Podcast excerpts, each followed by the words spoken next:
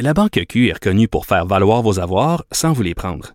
Mais quand vous pensez à votre premier compte bancaire, tu sais, dans le temps à l'école, vous faisiez vos dépôts avec vos scènes dans la petite enveloppe. Hmm, C'était bien beau. Mais avec le temps, à ce compte-là vous a coûté des milliers de dollars en frais, puis vous ne faites pas une scène d'intérêt. Avec la Banque Q, vous obtenez des intérêts élevés et aucun frais sur vos services bancaires courants. Autrement dit, ça fait pas mal plus de scènes dans votre enveloppe, ça. Banque Q. Faites valoir vos avoirs. Visitez banqueq.ca pour en savoir plus. Acheter une voiture usagée, ça peut être stressant, mais prenez une grande respiration. Et imaginez-vous avec un rapport d'historique de véhicule Carfax Canada qui peut vous signaler les accidents antérieurs, les rappels et plus encore. Carfax Canada. Achetez l'esprit tranquille. Un adolescent de 17 ans poignardé. Une autre femme assassinée. Il est visé par des allégations d'inconduite sexuelle. Les formations politiques s'arrachent le vote des familles. Comment faire fructifier votre argent sans risque? Savoir et comprendre les plus récentes nouvelles qui nous touchent. Tout savoir en 24 minutes. Avec Alexandre Morin-Villouellette et Mario Dumont. En manchette dans cet épisode, Hockey Canada nomme son nouveau conseil d'administration. Geneviève Guilbeault ouverte à une révision du financement du transport en commun au Québec. Un homme accusé de possession d'armes à feu prohibées évite la prison grâce à une loi du gouvernement fédéral et une avancée scientifique majeure dans la fusion nucléaire dévoilée demain. Tout savoir en 24 minutes. Tout savoir en 24 minutes. Bienvenue à Tout savoir en 24 minutes. Bonjour Mario. Bonjour. Ce matin est sorti un rapport euh, publié par l'ombudsman de l'archidiocèse de Montréal, maître Marie-Christine Kirouac. C'est un de ses rapports là, depuis qu'elle est en poste euh, depuis mai 2021, mais celui-là est beaucoup moins reluisant que son dernier qui datait du mois d'août. Elle dit que s'il y avait une amélioration du processus auparavant dans le traitement des plaintes contre le diocèse de Montréal, eh bien maintenant, ce n'est plus le cas. Elle parle entre autres de lettres qui sont pas transmises, de suspensions qui sont pas décrétées, des enquêtes qui ne sont pas déclenchées des mois après qu'elle l'ait recommandé, mais même des bâtons qui lui sont mis dans les roues directement. Elle parle de son archiviste, entre autres, qui est un employé complètement essentiel à son travail, qui a été menacé d'être mis à pied parce qu'il avait demandé une augmentation qui lui était pourtant promise. On parle d'un autre employé du diocèse qui a porté plainte au barreau contre Madame Maître Kirouac elle-même après qu'il y a eu un accès informatique de l'archiviste qui soit suspendu. Bref, elle explique que même si elle s'attendait à pas gagner en popularité en accédant à ce poste-là, elle s'attendait pas à ce qu'on tente autant de lui mettre des bâtons dans les roues, surtout au niveau de l'archiviste qui, semble-t-il, est vraiment efficace pour trouver des dossiers qui ont mal été traités, des plaintes par le passé qui ont peut-être été enterrées. Démontre peut-être aussi, Mario, que même si l'archidiocèse se montrait très, très Ben, c'est ce que j'allais début. dire. Euh, C'était ça l'histoire. euh, on avait vraiment dit on ouvre les livres. C'est eux d'ailleurs qui ont désigné cette personne-là. Le, le processus pour s'en occuper, c'est eux qui l'ont désigné. Euh, mais là, bon, est-ce que est-ce que les décisions se prennent au plus haut niveau? Exemple, le- le- les messages d'ouverture se prennent au plus haut niveau, mais qu'en dessous, euh, il y en a qui paniquent, euh, il y en a qui mettent les bâtons dans les roues. Euh, mais aujourd'hui, c'est une nouvelle qui paraît, c'est une sortie de l'ombudsman qui paraît très, très, très mal pour la diocèse de Montréal. Ouais, il va toujours falloir attendre que ces derniers r- répondent aussi. On n'a pas toujours pas eu de réponse de la part de Oui, l'archidiocèse. c'est une de sortie publique, publique. mais c'est un processus d'interne aussi. Elle est là à l'interne, là, donc... Euh, Ouais, c'est un- eux qui ont demandé, comme tu dis, le poste. Après ça, qu'il y a des gens qui tentent de nuire à son travail, ou du moins qui semblent vouloir nuire à son travail. C'est quand même spécial. Là. Elle parle entre autres d'un cas. Il a fallu près de trois mois, trois plaintes de sa part avant d'enfin relever de ses fonctions un vicaire épiscopal qui était à l'origine de fuites externes de courriels qui contenaient des informations confidentielles de plaignants, de gens donc qui venaient porter plainte de manière Donc lui, anonyme. il court-circuitait, il court-circuitait carrément les enquêtes. là. Il se serait directement ingéré dans le processus de plainte au mépris, évidemment, du protocole qui est établi, dit l'ombudsman. Donc, c'est une sortie qui est assez virulente aujourd'hui. Reste à voir si ça aura un effet concret sur le reste des choses, mais surtout, comment va réagir le diocèse à tout ça? C'est aujourd'hui qu'Hockey Canada a nommé son nouveau conseil d'administration. Souviendra qu'ils ont démissionné en bloc au mois d'octobre après que le juge Thomas Cromwell, dans ses recommandations, ait enfin Ouais, le- la ils- porte. Ils, ont démissionné avec un niveau de pression incommensurable. Ouais, après l'espèce de long supplice de la goutte qui a duré presque tout l'été, d'ailleurs, euh, d'où l'été dernier, enfin, ils avaient démissionné, mais non pas sans que le fédéral décide de retirer son financement, que plusieurs commanditaires décident eux aussi de partir. Et là, les neuf nouveaux membres du conseil d'administration qui devraient être entérinés par un vote des membres samedi, eh bien, sont connus. Pour ce qui est du président de ce conseil d'administration, c'est quelqu'un avec tout un profil. Hugh L. Fraser, à la fois un ancien sprinteur de haut niveau qui a fait des Jeux olympiques en 1976. Il a été pendant près de 30 ans juge à la Cour de justice en Ontario, mais aussi sur une commission qui avait comme mandat d'enquêter sur les stéroïdes dans le sport. Il agit auprès de l'Agence antidopage des États-Unis. Il est auprès du Comité olympique et paralympique américain également, commissaire auprès d'Athlétisme Canada. Bref, il a tout un pedigree pour siéger comme ça. Mais tout un pedigree, pas du tout dans le monde du hockey. Là. Et moi, c'est ce que je note. Là. Il vient de, du secteur du sport, de l'antidopage, de l'éthique dans le sport sous toutes ses formes.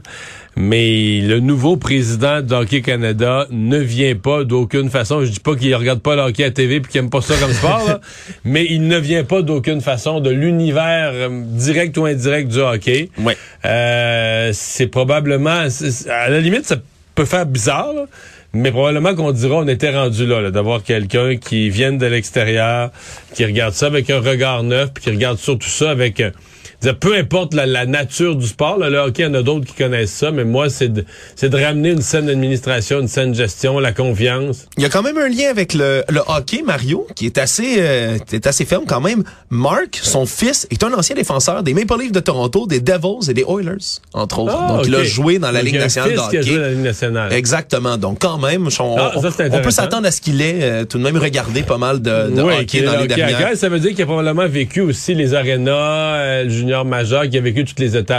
Ouais, donc euh, c'est c'est- ça peut être intéressant de ce côté-là. Pour ce qui est du hockey lui-même, eh bien, la seule représentante sportive qui a été choisie, c'est l'ancienne joueuse de la formation nationale Cassie Campbell, qui était la capitaine de l'équipe canadienne lors des conquêtes olympiques de 2002 et 2006. Donc au moins une femme qui est là. Une autre également, l'avocate québécoise Julie Duranceau, qui elle travaille comme enquêtrice là dans le cadre de plaintes de harcèlement au milieu de travail et dans l'industrie du sport, surtout Mario.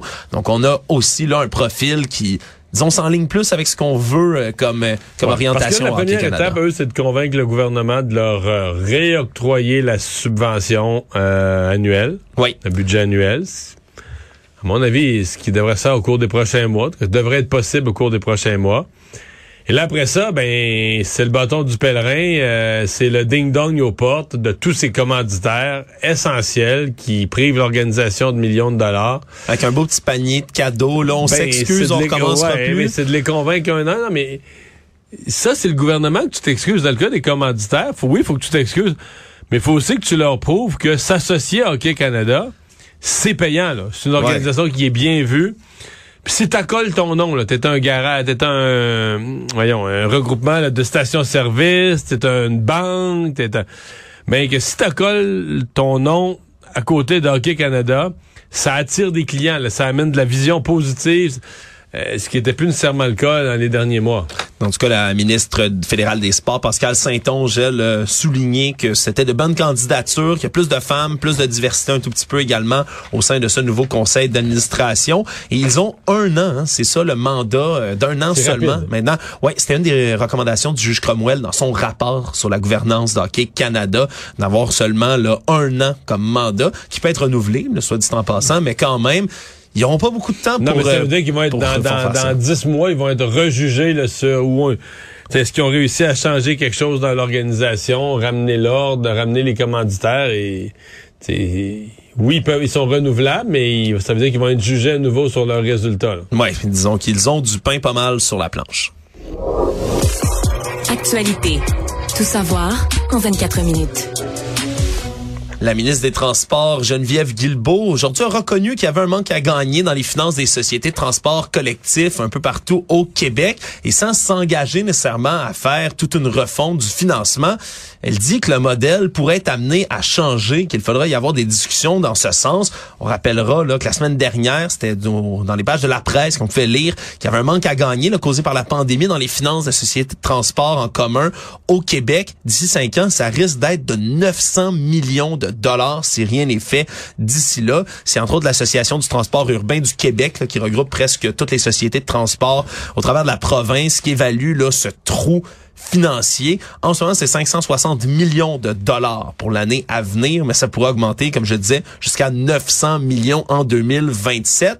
Pour l'instant, Mme Guilbeault, qui s'est pas vraiment engagée, mais qui dit qu'il devrait y avoir des discussions en privé, non pas sur la place publique au, Ouais. au départ entre les sociétés et la ministre. Qu'est-ce que, qu'est-ce que tu Ben, penses de tout ça, Mario? Moi, je considère qu'un gouvernement peut jamais se mettre dans la position de dire à des organismes, ah, moi, euh, je- j'éponge. Tu sais, si tu dis, moi, j'éponge les déficits, là, ils vont-tu en faire des déficits? Et il faut Ils qu'ils vont- ils soient, vont pas euh, chercher des nouveaux moyens de faire de ben, l'argent. Il faut qu'ils soient d'abord responsables de leur gestion, revenus, dépenses. Là, il y a une baisse de fréquentation. Bon, je comprends qu'on va pas mettre la hache dans le transport en commun dans une période où on dit ça en prend plus. Mais quand même, il faudra se pencher. Est-ce qu'il y a des heures? Est-ce qu'il y a des. Est-ce qu'il faut revoir les horaires? Est-ce qu'il faut couper les dépenses? Est-ce qu'il faut augmenter les revenus? Mais moi, j'ai un malaise à voir le gouvernement. Oui, qu'on ait, bon, pour cette année, on va regarder ça, un budget d'urgence, puis qui est à cause, peut-être à cause de la fin de la pandémie, il y y a un trou. Mais j'ai un problème, je peux pas imaginer un gouvernement qui dit à n'importe quel groupe d'organismes, en plus, ben là, les sociétés de transport, c'est les plus gros générateurs de déficit, de dire, regarde, pas de problème. Nous autres, on éponge. Le fait d'être- ben, mais tu veux, si, tu promets d'éponger, ils vont t'en faire un déficit. Ah, il va falloir trouver une bonne formule.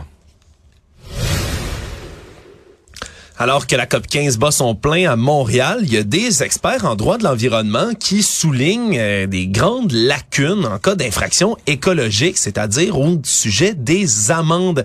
Nomme des cas, par exemple, au mois d'octobre dernier, Hydro-Québec, qui s'en est tiré avec une amende de seulement 40 000 dollars après avoir effectué des travaux dans près de 4 000 mètres carrés d'habitat de l'arénette Faux-Grillon en Montérégie. Et quand on parle de l'arénette Faux-Grillon, évidemment, c'est un animal qui est un peu emblématique quand on parle de biodiversité, de sa préservation, puisqu'elle a perdu pas moins de 90 de son aire de vie dans la région de la Montérégie.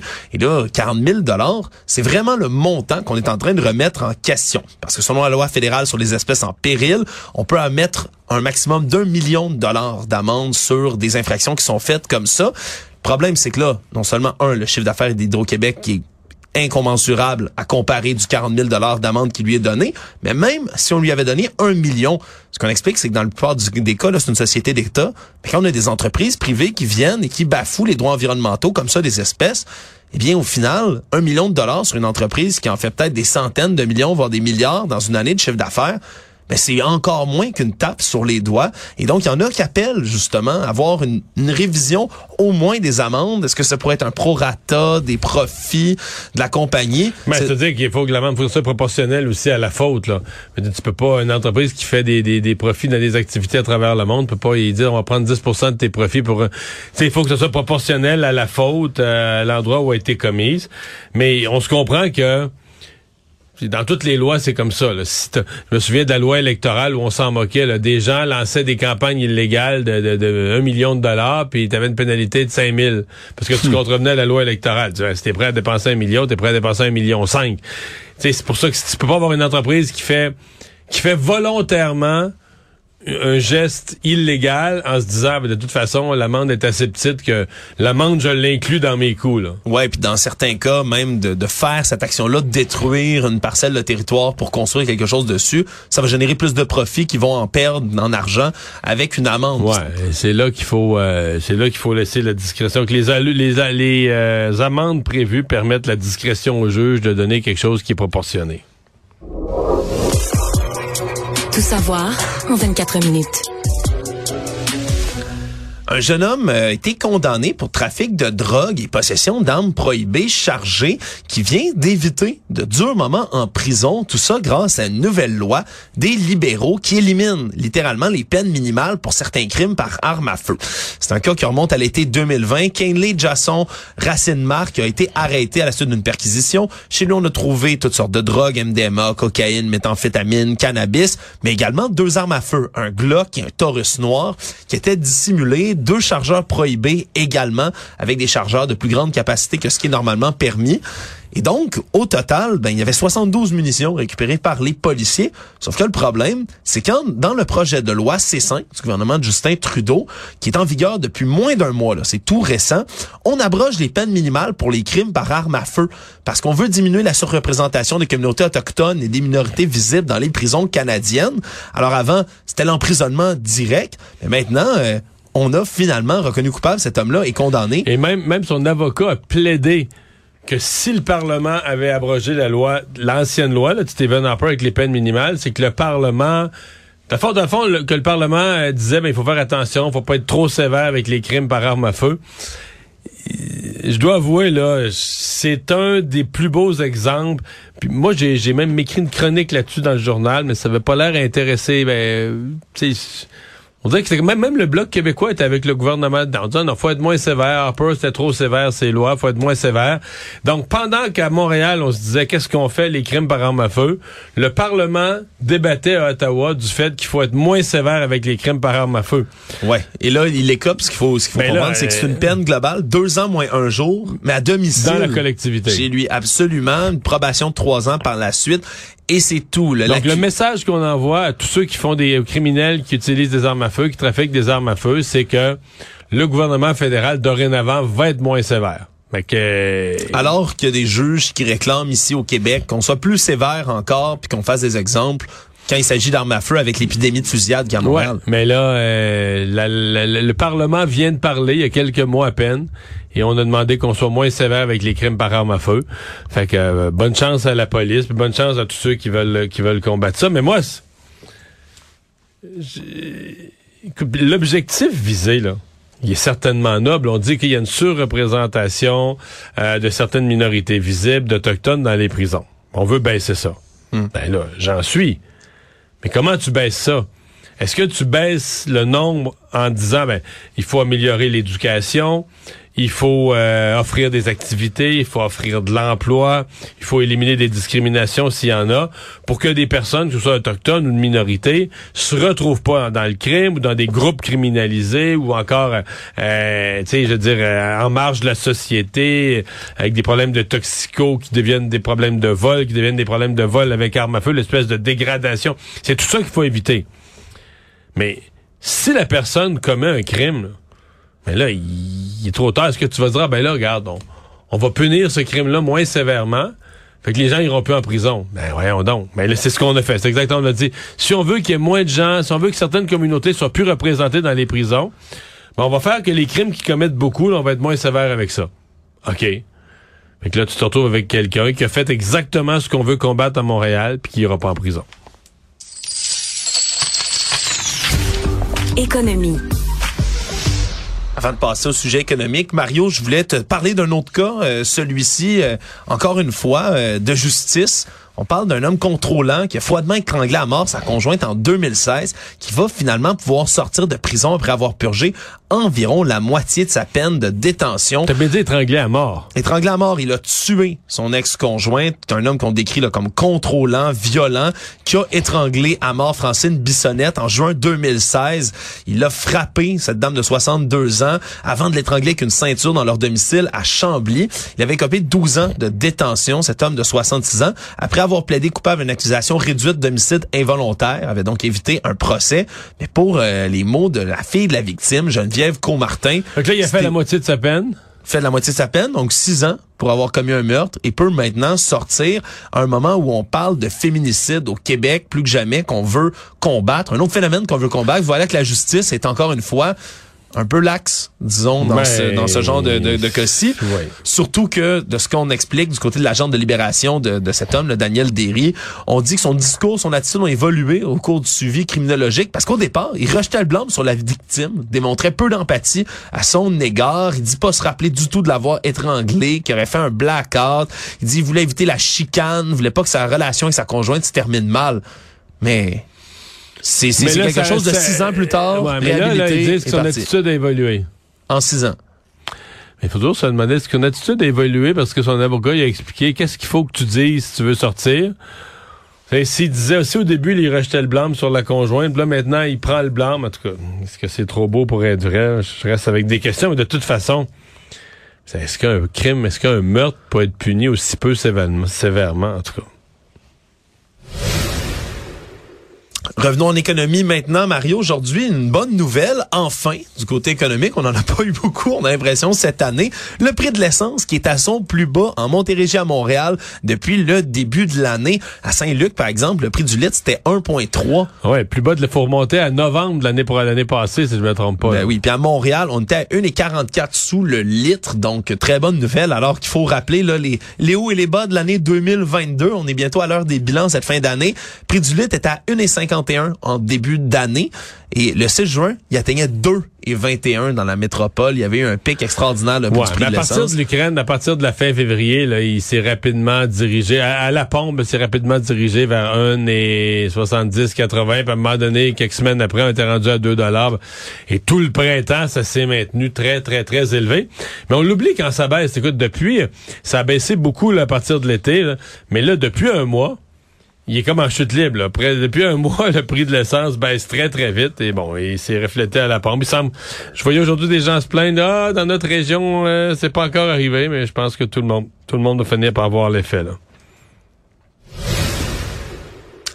Les quelques 1100 débardeurs du port de Montréal vont finalement avoir droit à une augmentation salariale et du taux horaire de base substantiel. Mario, 18% sur 5 ans. C'est finalement ce qu'a décidé l'arbitre André Lavoie dans le cadre du processus d'arbitrage de différents qui avait été mis en place, on se souviendra, suite à l'adoption à Ottawa d'une loi spéciale en avril 2021 pour forcer les débardeurs du port de Montréal à retourner faire leurs activités de chargement et déchargement du port. Hein. Ça avait paralysé toutes les opérations avec les problèmes de chaîne d'approvisionnement qu'on a dans le monde en ce moment.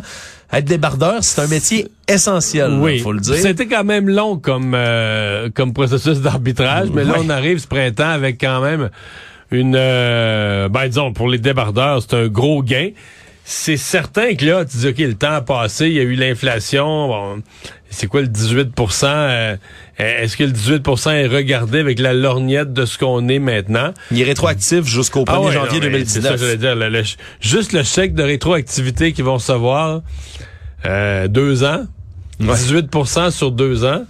Euh, ils vont recevoir, euh, je sais pas combien. Là, un beau bonus de Noël, ah disons-le comme mais À mon avis, ils vont recevoir un bonus dans les cinq chiffres. Là. Ouais, ça, mais ça démontre évidemment le, à quel point c'est essentiel ce genre d'emploi maintenant? L'arbitre a tranché. L'arbitre a tranché, donc euh, il faudra tout de même qu'on que les membres soient convoqués prochainement pour entériner. J'espère qu'on va avoir la paix, par exemple, avec les histoires de grève, parce que dans une période de difficulté d'approvisionnement, dans une période de chaîne d'approvisionnement coupée, les grèves au port, on peut s'en passer. Le Monde. Département américain de l'énergie a euh, déclaré hier qu'il s'apprêtait à annoncer une grande avancée scientifique majeure pour cette semaine et on apprend un peu plus de détails. Ça devrait venir demain, cette grande annonce par la secrétaire d'État américaine à l'énergie, Jennifer Granholm. Un événement là euh, qui va être assez spectaculaire. Et on parle de la fusion nucléaire. Et non pas la fission nucléaire. C'est bien important la différence. La fusion nucléaire. Pour la première fois de l'histoire, on aurait obtenu un gain net d'énergie dans un réacteur à fusion expérimental en Californie, dans le laboratoire national Lawrence Livermore faut comprendre, la fusion nucléaire, c'est considéré comme par ses défenseurs là, comme l'énergie du futur, l'énergie de demain. Parce qu'on a. en fait, ils disent si on si on parce que si on maîtrisait ça, tout le problème des changements climatiques, des gaz à effet de serre, on parle plus de ça. Là. Ben, si on le maîtrisait, puis on était capable de le répliquer à grande échelle, disons-le, disons-le comme ben, ça. Mais, mais là, on parle, on parle pas de quelques quelques mois. À mon avis, on parle de décennies, parce que là, la première étape, c'est va falloir le faire à l'échelle euh, microscopique, l'atomique, euh, dans un environnement hyper contrôlé. Parce que là, ce qu'on a fait, en gros, la fusion nucléaire, pourquoi c'est l'énergie de demain, c'est que ça produit à peu près pas de déchets, pas de gaz à effet de serre non plus. on n'a pas le problème des déchets nucléaires qu'il faut enfouir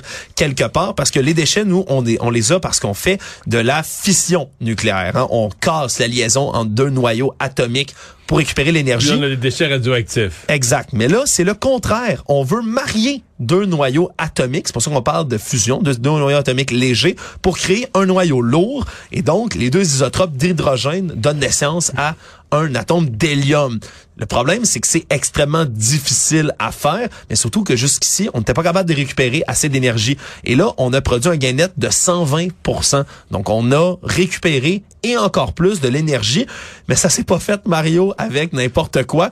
Pour faire ça, c'est 200 lasers de la taille de trois terrains de football qui doivent être rassemblés, qui sont tous pointés vers un point minuscule avec des très hauts niveaux d'énergie.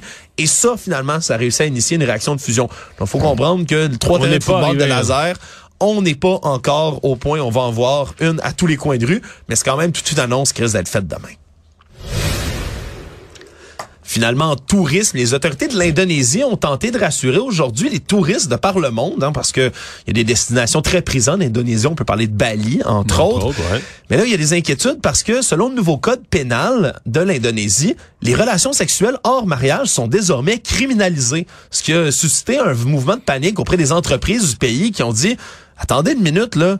Nous, on dépend du tourisme. En Europe, en Amérique du Nord, il y a bien des gens pas mariés, là. Il y a bien des gens pas mariés qui vont venir faire des escapades romantiques chez nous, qui ont jamais été mariés et qui là vont vont pouvoir se faire jeter en prison et là se sont rendus compte évidemment même si c'est une loi qui a été votée là, par le Parlement que ça risque de susciter de l'inquiétude et on s'est adressé du côté du vice-ministre de la Justice et des Droits humains que tous les touristes étrangers ne se feront pas demander leur état matrimonial en arrivant en Indonésie et que ça ne va pas s'appliquer à eux. Disons qu'il aurait peut-être pu sembler un tout petit peu plus convaincant dans ce dossier-là, mais quand même. Mais ça reste des lois. Euh, plusieurs pays, je sais pas qu'est-ce qui se passe, de plusieurs pays qui reviennent avec des lois, là, très, très, très, des gros reculs au niveau moral. Ouais, il y a une euh, très forte majorité musulmane dans le Oui, oui, je comprends bien, mais je veux dire, il l'avait il l'avait il y a 10 ans, il y a 20 ans, puis c'est comme s'il y a une il y a une volonté de ramener le religieux dans le politique puis d'utiliser le politique là, pour faire appliquer les dogmes de sa religion. Résumer l'actualité en 24 minutes, c'est mission accomplie.